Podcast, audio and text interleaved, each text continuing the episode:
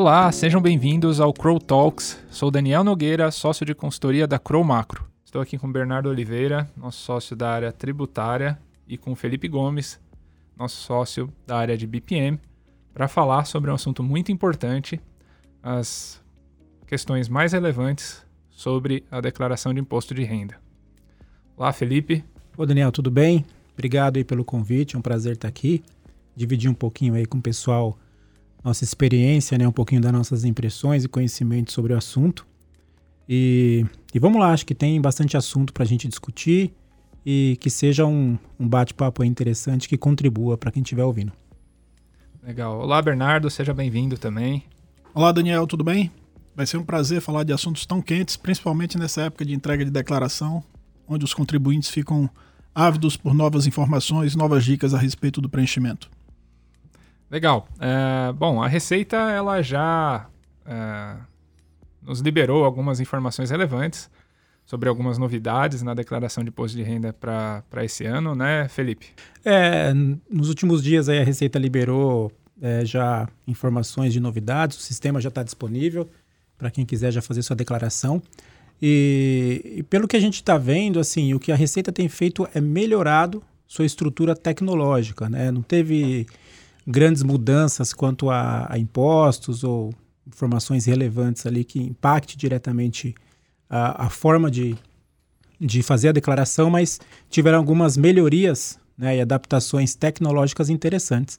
Uma delas que, que eu achei bacana foi a questão do Pix, né, que agora o contribuinte pode pagar ou receber sua, sua restituição através do Pix, que já é né, um, uma ferramenta bastante usada que entrou no gosto do brasileiro. Então, acho que isso, para esse momento, também vai ser importante. Né? Acho que vai ter uma aderência interessante dos contribuintes. É, legal. E, e tem outras novidades, né? Eu acho importante a gente falar também sobre o aplicativo. Né? Até o ano passado, a Receita ela exigia que a entrega da declaração fosse feita né, via dispositivos é, e, e, também no formato online. E nesse ano aqui, o contribuinte ele já tem a opção de elaborar e entregar a sua declaração via aplicativo, inclusive com a declaração pré-preenchida, né, Felipe? É, é isso mesmo. Isso é um, um benefício interessante, ganha agilidade, um pouco mais de segurança né, na, na hora de você montar a sua declaração, principalmente a declaração pré-preenchida, porque já vem com alguns dados ali é, automáticos. E, e, um ponto que eu achei legal também, é, eu já até baixei o programa, né? Já fiz alguns testes ali, não, não fiz minha declaração ainda, mas já comecei a dar uma olhada. E, e eu vi que o, o, sistema esse ano, ainda que você baixe ele no computador, é, você consegue conectá-lo ao, ao site, né? Ao sistema do Gov o que é bastante interessante, porque você já consegue baixar informações e também assim que você transmite a declaração já, já alimenta de uma forma mais automatizada o banco de, de dados ali da, da Receita. É, é importante também falar que isso mudou recentemente, né? Até uh, dois anos atrás o contribuinte ele tinha que usar o certificado digital, né, para poder é, conseguir sua declaração pré-preenchida. O ano passado foi o primeiro ano teste da Receita. Para esse ano o próprio cadastro no GovBR já dá acesso para a maioria dos contribuintes, né? A declaração pré-preenchida. É isso aí, já ficou aberto aí para todo mundo, independente de ter ou não um certificado digital. Legal. E nesses anos todos atendendo clientes, e principalmente agora em, em 2021, 2022, quais são as, as dúvidas mais frequentes? É, qual o principal assunto que os nossos clientes vêm discutindo com a gente? Olha, é, do meu lado aqui, Daniel, um, eu vejo que assim, nesses últimos dois anos, é, teve um, um, crescimento interessante aí em operações de ganho de capital, é, que não era tão comum ali no, no, dia a dia né, do contribuinte, na, na, pessoa física, e teve bastante, né? Então eu recebi diversas, é, diversos contatos aí de empresários, investidores, é, acionistas de empresa me procurando, né, depois de ter feito alguma operação, às vezes até antes para apoiá-los ali, entender qual seria o impacto daquela operação. E, e, eu vi que ainda existe muita dúvida a respeito de ganho de capital, né, que vai desde é, em que momento, né, em quais tipos de operações que eu, que eu posso tributar com ganho de capital, que eu devo tributar é, como ganho de capital, por exemplo, venda de imóveis, né? É, venda de participações societárias, de direitos, né? É, agora tem também a questão do, do, do, criptoativo, que eu acho que é interessante depois a gente falar um pouquinho a respeito. Então, foi, foi interessante nesse sentido de que se tornou um assunto mais do dia a dia ali dos, dos investidores e tudo mais. Né? Então, foi legal no sentido de, de poder dissiminar, de, é, disseminar um pouco essa questão do entendimento. E assim, eu vejo que ainda tem muita dificuldade ou muita dúvida a respeito de alguns conceitos, né? a respeito de ganho de capital. Por exemplo, composição de custo de aquisição de um bem. É uma dúvida que, que pontualmente o pessoal tem, o que pode ser considerado, o que não. Isso aí vai é, desde a compra de um, de um imóvel em si, né, com todas as taxas e impostos ali que são pagas, ou reformas e tudo mais, até operações aí de vendas de ações para empresas de capital fechado, em que ao longo da, da trajetória ali, da, né, da, onde o, o acionista teve aquele ativo, que ele foi constituindo novas ações e colocando mais dinheiro a custos diferentes né, para cada ação. E isso sempre gera uma dúvida, né? Uma forma de. Nunca teve a preocupação de compor esse custo né, de forma detalhada e com todas as informações necessárias. E a maioria dos contribuintes acabam se preocupando com isso só quando de fato é, querem vender né, esse ativo.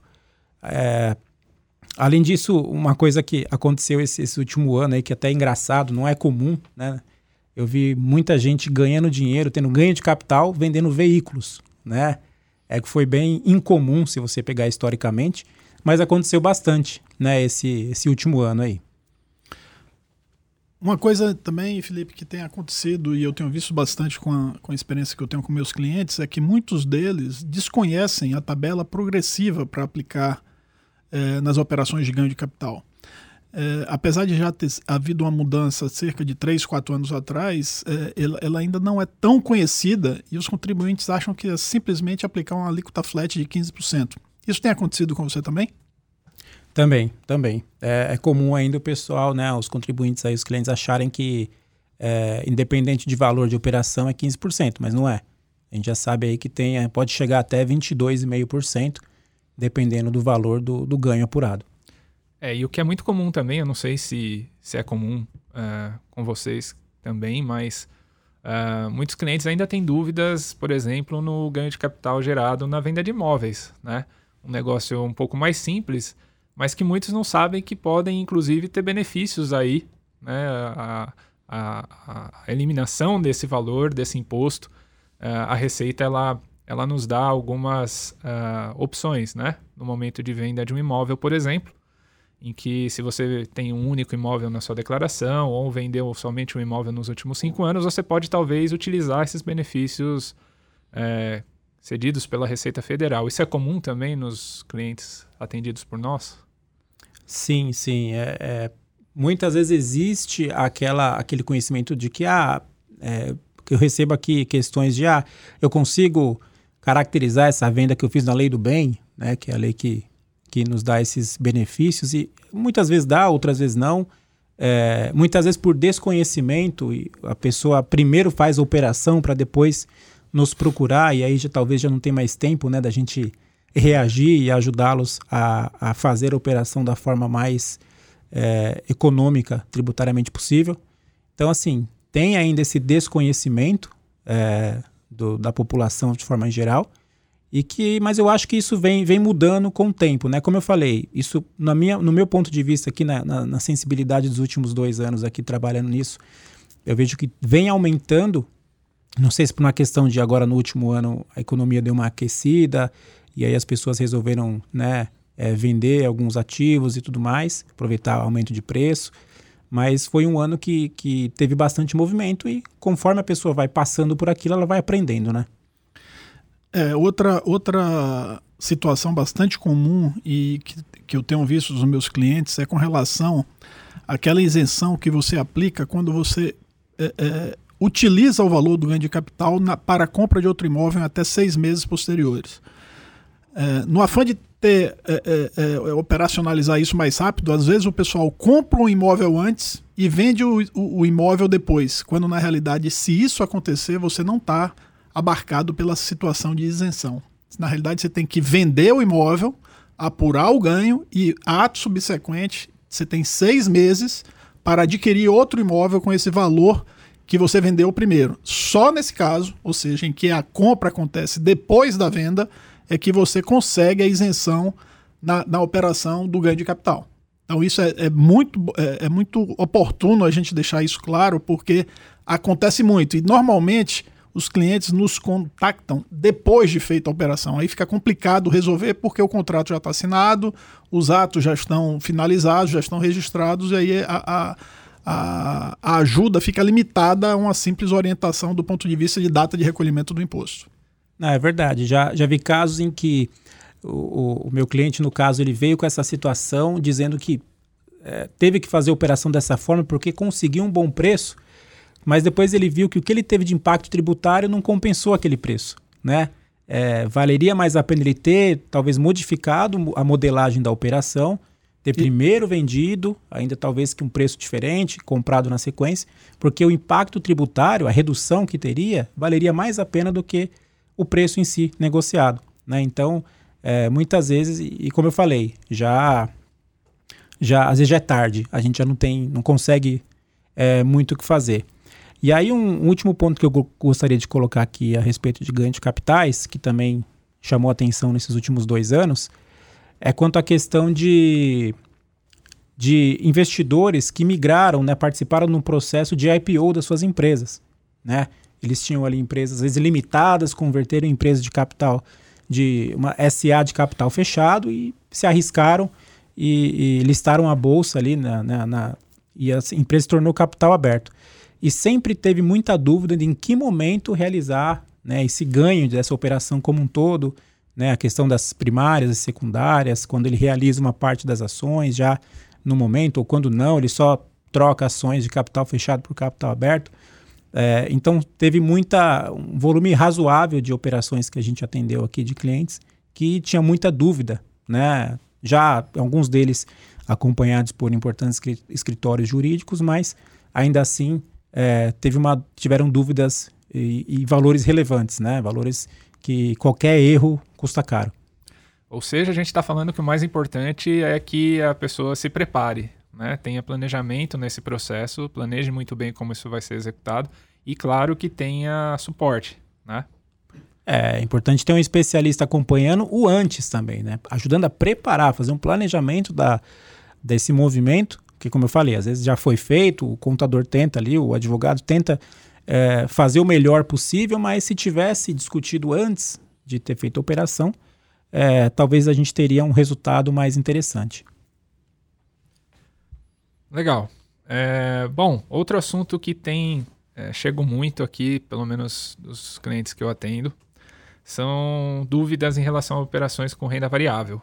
Né? Não só é, ações, de fato, mas também fundos imobiliários, criptoativos, uma série de aplicações aí que são comuns hoje, né, que vem crescendo bastante no Brasil. Muitas pessoas hoje investem na bolsa, investem em renda variável e tem dúvidas, né, como recolher o imposto, como apurar esse imposto, em que momento.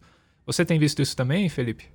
Sim, sim, visto bastante. E se você pegar, é, não lembro agora os números exatos, mas teve um crescimento bem relevante, né, de de brasileiros começando a investir no mercado de ações aí nos últimos anos. É né? um crescimento realmente bem, bem interessante. Isso é bom para a economia, né? Ter um, ali o, o fluxo ali do, do dinheiro. E de fato, sim, teve bastante, às vezes até pequenos investidores, né? Não necessariamente pessoas ali com, com patrimônios é, altos, mas pequenos investidores que começaram a se interessar e, e, e começaram a a brincar, né? Vamos dizer assim, no, no mercado de ações. É, é importante que o simples fato de, de, possuir ações, né, ou aplicações de renda variável, já torna o contribuinte também obrigado a entregar a declaração, né? Então, muita gente acaba é, se tornando aí obrigado a enviar a sua declaração justamente por conta do, dessas aplicações.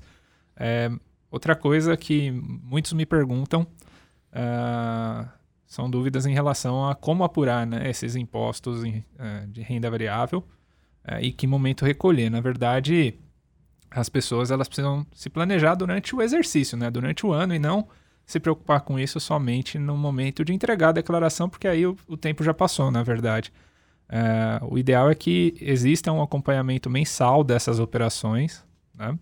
é, em que o contribuinte ele faça um controle de tudo que ele comprou e vendeu mensalmente, apure esse ganho e já recolha os impostos, inclusive, no próprio mês uh, de competência. Ou seja, durante o ano de 2021, o contribuinte ele já tinha que ter recolhido esses impostos, apurado, recolhido e, inclusive, arquivado né, essas, esses controles, porque isso tem que tudo entrar na declaração de 2022, né, Felipe? Não, é isso mesmo. E, e aí um ponto importante que de você fazer a apuração mensal é não nem apurar só o ganho, você precisa apurar o prejuízo também né? Exato. Porque, de fato, do que chega aqui, tem muita gente que não sabe é que você pode usar prejuízos anteriores em, em, em, operações posteriores. Né? E muitas vezes acaba pagando mais imposto num um ganho, sendo que poderia ter usado compensações de operações anteriores. É verdade. Isso se aplica também para fundos de investimentos. Né? É, o ideal é que esses controles eles sejam feitos uh, de forma segregada, né? tanto ações quanto, quanto fundos. Mas é importante que o contribuinte realmente faça esse controle para ter essa noção de ganhos, inclusive dos prejuízos que você falou, e também para criptoativos, né, que é um assunto que vem se tornando cada vez mais importante. Muita gente também investindo no, nesse mercado de, de criptoativos, inclusive temos novidades na, na declaração, mas a gente fala disso daqui a pouco. É, você também tem visto, recebido muitas dúvidas, Bernardo? Muitas, principalmente nesse ano que passou, em 2021, onde a gente percebeu que houve uma. Até como forma de novidade, porque o pessoal confunde muito criptoativo como, como se fosse exclusivamente o Bitcoin, quando na realidade o Bitcoin é um tipo de criptoativo. Então temos milhares de, de, de criptoativos existentes aí no mercado, de tokens, que a gente chama usualmente mas o pessoal chama comumente o criptoativo como Bitcoin como se fosse a única moeda. Lógico, foi a primeira, a mais importante, a que tem mais histórico de negociação, mas não só o Bitcoin. Tem milhares de outras moedas é, chamadas como criptoativos que estão aí no mercado e que ela tem uma tributação muito parecida com a tributação da renda variável, ou seja, você tem um limite de isenção de até 35 mil reais por mês em valor de venda, é, mas, ao mesmo tempo, aquele ganho que você tem na venda de um cripto, você tem que tributar aplicando a tabela progressiva de ganho de capital. Então, nesse sentido, a Receita se pronunciou no final do ano passado, porque existia uma dúvida a respeito dessa é, forma de se tributar os criptos, e a Receita, finalmente, no final do ano passado, soltou uma solução de consulta onde esclareceu essa forma, igualando o cripto como se fosse um ativo financeiro e dessa forma fazendo a tributação como se fosse de ganho de capital limitado, lógico, com essa, essa isenção de renda variável de até 35 mil reais. É, e, e, eu acho que é importante também falar que, além é, dessas dúvidas, né, sempre as pessoas é, costumam perguntar como declarar esses criptoativos, né? Não só o que são, mas onde incluir isso na declaração. E essa é uma das novidades. Né? Hoje, para esse ano, na, na ficha de bens e direitos, a Receita resolveu é, segregar esses criptoativos. Né? Então, hoje existe um espaço para uh, é, as criptomoedas de fato, né? como Bitcoin, Ethereum, entre outras. Uh, as chamadas stablecoins, né? que são as, aquelas, os tokens, na verdade, né? as demais moedas, que aí são milhares no mercado, inclusive para NFT, que eu acho que também é um assunto que vem crescendo bastante, bastante gente colocando dinheiro nisso. E aí é claro que é, sempre aparecem as dúvidas de como declarar tudo isso, né? É, é, é, a novidade desse ano foi interessante que, assim, já na declaração anterior já tinha alguns, algumas aberturas, né, para criptoativos na, na, na ficha de bens e direitos, mas a Receita esse ano ela detalhou um pouco melhor, né? Por exemplo, não tinha até o ano passado é, um campo específico para você lançar ativos como NFTs, né? Exato. Esse ano já, já tem. E, e uma novidade também interessante que eu vi na, na, própria declaração, né, assim que eu fiz a, a baixa lá do programa, é que agora os ativos eles fazem uma, uma são subclassificados, né? Então quando você abre a ficha você vê que tem uma, uma classificação de um grupo criptoativos, né? E que aí dentro desse grupo você tem as aberturas lá de, de que qual ativo que é, né? Que tipo de ativo com maior detalhe. É, e eu acho que isso está se tornando uma coisa também mais comum, né? É, eu tenho recebido dúvidas, é, tenho apurado o ganho para algumas pessoas, né, que venderam aí criptoativos ao, ao longo do ano. E, mas é interessante que vem aumentando e isso vai se, né, obviamente com um ritmo não muito acelerado, mas vem se popularizando. Além desses assuntos, quais outras dúvidas importantes a gente tem recebido, Felipe? Por incrível que pareça, eu não recebia muitas dúvidas desse tópico até poucos anos atrás, mas tem aparecido muito, que é a questão de heranças, né? Heranças e, e doações. Né? É, esse assunto é um assunto bastante, bastante complexo, tá? Porque às vezes num processo, né, de, de herança você tem ali detalhes que fazem diferença, né? A questão de classificações de bens, se eram bens comuns do, do casal, no caso de cônjuge, se era um, se era um bem particular, né, do, do espólio ali do falecido. Então tem pequenos detalhes que fazem diferença. Mas assim, como, como regra geral, né, quando você recebe um ativo é, a título de doação, é, esse ativo, se você é, recebe ele pelo custo de aquisição que o espólio detinha em sua declaração, ou seja, não tem atualização de valor, o valor que existia na declaração do espólio é o mesmo que você vai lançar na, na sua declaração, não tem impacto nenhum de imposto de renda. Né? Ele é isento, ele entra também como uma renda isenta, né, a doação, mas você tem o impacto do ITCMD, que já é um tributo estadual, né, e, e aí tem que ser colocado isso como ponto de atenção. Porém, no caso de ativos que são recebidos, onde há uma atualização do valor nesse momento de transferência, né, do, do ativo entre o espólio ali e o, e o herdeiro, vamos colocar assim, que aí a gente tem que apurar o ganho de capital, né, sobre essa atualização e o imposto tem que ser pago ainda em nome do espólio. Né? São, são detalhes que são importantes às vezes se atentar para não ter o problema às vezes de pagar o imposto errado em nome já do, do herdeiro e depois ter que pagar de novo, né, em nome do espólio ou ter que fazer algum processo na receita para conseguir compensar isso. Mas como eu falei, é um assunto complexo, cada processo ali de de espólio é um processo particular e tem diversas nuances e detalhes, como eu falei, mas tem aparecido com uma, com uma certa frequência. É uma dica que eu sempre dou, é, principalmente nesses casos de herança, é assim: se você que é o, o, o herdeiro e vai receber um determinado imóvel, um determinado ativo é, do espólio e está pretendendo vender esse bem logo em seguida, é, vale a pena, vale a pena analisar com muito cuidado, porque normalmente, quando esse bem está na declaração do espólio, ele tem atualizações do próprio, da própria legislação que fazem com que esse ganho de capital ele seja bastante reduzido. Principalmente para aqueles imóveis de família, aqueles imóveis mais antigos, que têm 15, 20, 30, às vezes 40, 50 anos. Tá? Normalmente, esses, esses imóveis já estão isentos de ganho de capital é, a sua atualização. E se você atualiza na declaração do espólio e depois transfere ele já atualizado, a carga tributária tende a ser bem reduzida. Então, lógico, estou falando aqui como se fosse uma regra geral, mas vale analisar item a item, caso a caso, todos os imóveis por data de aquisição, não só imóveis, desculpa, mas todos os ativos por data de aquisição e intenção de venda. Lógico, se você não tem intenção de vender, não não adianta antecipar imposto daqui a, daquele, daquilo que você só pagaria daqui a 10, 15, 20 anos. Mas se você tem intenção de vender logo em seguida, depois que você recebe esse bem em herança, vale a pena analisar cada caso para verificar se consegue se reduzir a carga tributária numa simples atualização, numa simples informação para a Receita Federal. É importante também, eu acho que é reforçar o que vocês falaram em relação ao ITCMD. Né? Muita gente é, não sabe, inclusive, da existência, acha que essa operação ela ela não incide imposto de renda, mas não sabe que existe um imposto estadual sobre isso. É, inclusive não só sobre herança, sobre doações também.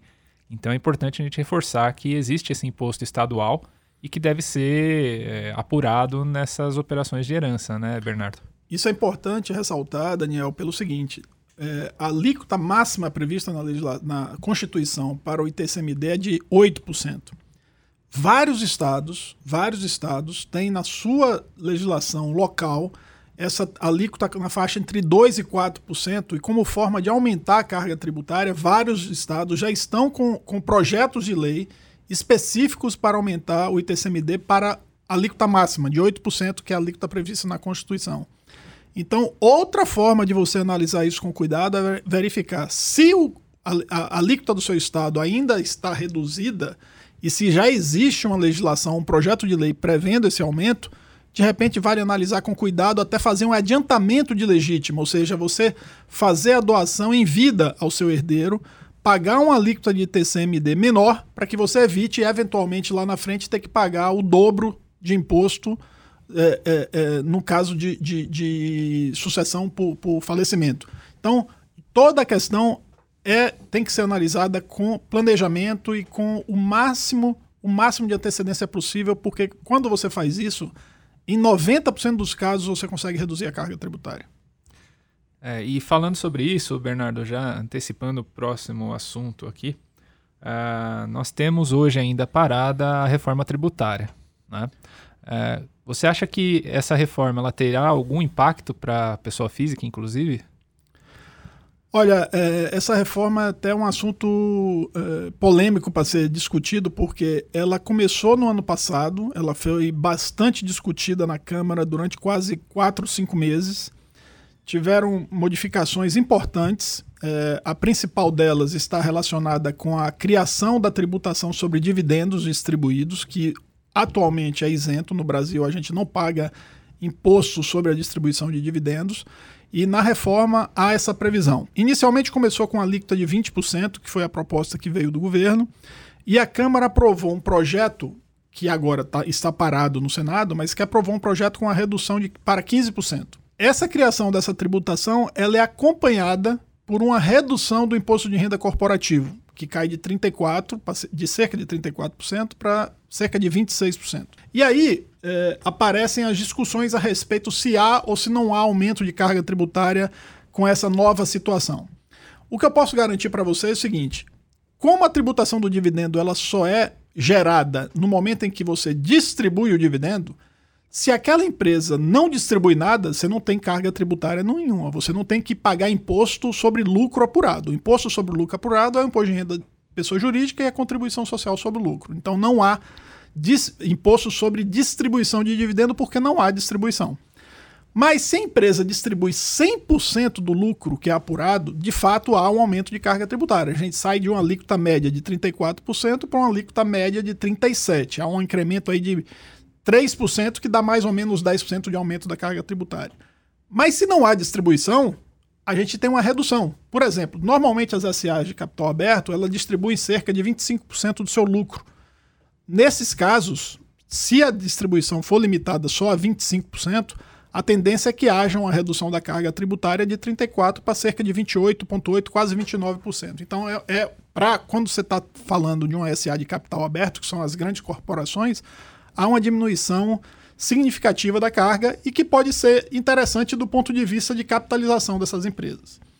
Para a pessoa física, essa distribuição, essa tributação do dividendo, ela não acarreta nenhum imposto adicional. Por quê? Porque ele já vem a pessoa física já recebe líquido do imposto. Se antes ela recebia 100, agora ela vai receber 85 e é um, um, um rendimento tributado exclusivamente na fonte. Isso é importante porque as pessoas acham que tem que pagar imposto depois. Não, não vai ter que pagar imposto depois porque ele já veio retido do valor que você teria que receber. Então, isso é um ponto importante. Outro ponto importante é que isso não abrange 100% das empresas, tá? No projeto que foi aprovado na Câmara dos Deputados, tem uma isenção para empresas que têm até 4 milhões e 800 mil reais de faturamento, que são normalmente aquelas empresas que estão na sistemática do Simples. Então, todas essas empresas que estão na sistemática do Simples, ou até que não estão, mas estão têm um faturamento limitado a 4 milhões e 800 mil reais por ano, elas não vão, elas estarão isentas da, da, da tributação desse imposto de 15% sobre a distribuição de dividendos. Isso é muito importante porque abrange a grande maioria dos prestadores de serviço, principalmente aqueles prestadores de serviço que a gente chama hoje de PJ, normalmente no mercado está denominado como PJ, essas, essas, esses contribuintes estariam é, abarcados por essa isenção. De novo, estamos falando de um projeto que está parado na Câmara e que pode sim ser alterado no Senado. Havendo alteração no Senado, volta a ser discutido na Câmara e para ele entrar em vigor, ele tem que ser aprovado um ano antes. Ou seja, para entrar em vigor em 2023, ele tem que ser aprovado até 31 de dezembro de 2022. Basicamente, eu estou falando aqui dos principais pontos não sei se vocês têm algum comentário adicional em relação a isso. É, Bernardo, eu tenho uma dúvida. É, pelo que você falou, a questão de, de, distribuição de dividendos e tal, isso vai ter um impacto relevante, né? De 0 para 15% é, é muito relevante. quais setores da, da, da, economia você entende que vão ser mais impactados? E, e, e, além disso, eu sei que também tem a questão de atualização de, de valor né, de imóveis e tudo mais, caso faça ali a capitalização de imóveis em empresas, que também teria um impacto relevante. É, quais setores, a minha dúvida é, quais setores você entende que vão ser impactados e, e, e se você viu já algum movimento, por mais que a lei não tenha sido aprovada ainda, mas se você já viu algum movimento nas empresas de tentar já se antecipar para mitigar esse impacto. Felipe, sem dúvida. Na realidade, várias empresas já se anteciparam. É, principalmente aqueles grandes grupos empresariais e os grandes grupos familiares, muitos deles já se anteciparam, já estão, já começaram a fazer essas movimentações societárias agora em 2022. É, até porque é, é, o que vai acontecer é, se eventualmente isso for aprovado, todas as operações societárias em que hoje existe uma previsão legal de que você fazendo movimentação societária a valor contábil você não paga imposto, Agora, com a reforma tributária, mantido o texto que foi aprovado na Câmara, qualquer movimentação societária vai ser obrigatoriamente feita a valor de mercado. E essa diferença do valor que está na declaração para o valor que eventualmente vai ser o valor de mercado, ela tem que pagar ganho de capital. Então, muitas empresas já se anteciparam, já fizeram essa movimentação para ainda não ser é, é, envolvido nesse texto da reforma, então já estão se. os movimentos societários futuros já estão sendo antecipados para evitar essa tributação por uma simples atualização que eu chamo de escritural, porque não vai haver venda. Ela é simplesmente um aporte de capital, ou uma, ou uma cisão, ou uma incorporação que hoje você pode fazer valor contábil e não ter tributação nenhuma, e no futuro, mantido o texto que foi aprovado na Câmara, ela teria que ser pagar imposto sobre a eventual diferença entre o valor contábil e o valor de mercado. Do ponto de vista de setor, eu te diria que existem vários que podem ser afetados por isso, mas eu, na minha opinião, o que vai ser mais afetado inicialmente vai ser o mercado imobiliário. Até porque ele é, é, é o mais abrangido por essas movimentações. Hoje, só para você ter uma ideia, a, a grande parte das, das, das obras é, você monta uma SPE para tocar essa obra. Então, a partir do momento em que você vai ter que fazer é, é, operação a valor de mercado, isso pode sim gerar um aumento de custo para essas consultoras, principalmente para os setores, é, para o setor imobiliário, o setor de incorporação imobiliária, onde normalmente existe um, um, uma estrutura societária montada e que sempre vai ser montada para proteger o patrimônio daqueles é, proprietários de imóveis no futuro. É, eu acho que, por último, é importante reforçar também que existem muitas empresas no Brasil que adotam o, sistema de associado, né? ou seja, muitas empresas é, em um determinado nível dos profissionais passam ali a fazer parte do contrato social e aí passam a receber dividendos. Então, para esses, provavelmente também o impacto vai ser bem relevante. Né? Daniel, é, inicialmente, pelo texto original, iria, iria ser relevante, porque o texto inicial que foi enviado pelo governo não tinha é, um, uma isenção tão alta, mas o texto que foi aprovado na Câmara dá uma isenção para essas empresas de até 4 milhões e 800 mil reais por ano. Então, como normalmente esse, esse, é, a grande parte dos PJs está no Simples, eu te diria que é, eles seriam muito pouco afetados ou quase nada seriam afetados por essa, por essa tributação dos dividendos. Mas foi uma preocupação inicial, sim, é, até porque é, grande parte da, da, da do, do pessoal de confiança, do, do, pessoal de nível de gerência, tá, hoje está classificado dessa forma, mas pelo texto que foi aprovado e está parado no, Senado nesse momento, a gente teria uma isenção de até 4 milhões e 800 para esse tipo de empresa. Legal, eu acho que a gente conseguiu abordar todos os principais assuntos relativos ao imposto de renda para esse ano. Uh, gostaria de pedir que todos os ouvintes nos seguissem nas redes sociais, no Chrome Macro Brasil e também no Spotify ou no seu aplicativo de áudio preferido. Uh, obrigado, Bernardo, pela sua participação. Obrigado, Daniel. Foi, uh, agradeço a participação, agradeço o convite. Foi bem interessante falar sobre isso e fica à disposição para outros Crow Talks. Obrigado, Felipe. Obrigado pelo convite, foi um prazer. Espero que de fato a gente consiga aí ajudar um pouco, né, contribuir com o pessoal na hora de fazer sua, suas declarações. E estou à disposição. Obrigado, pessoal. Foi um prazer também para mim poder uh, falar sobre esse assunto relevante. Até a próxima.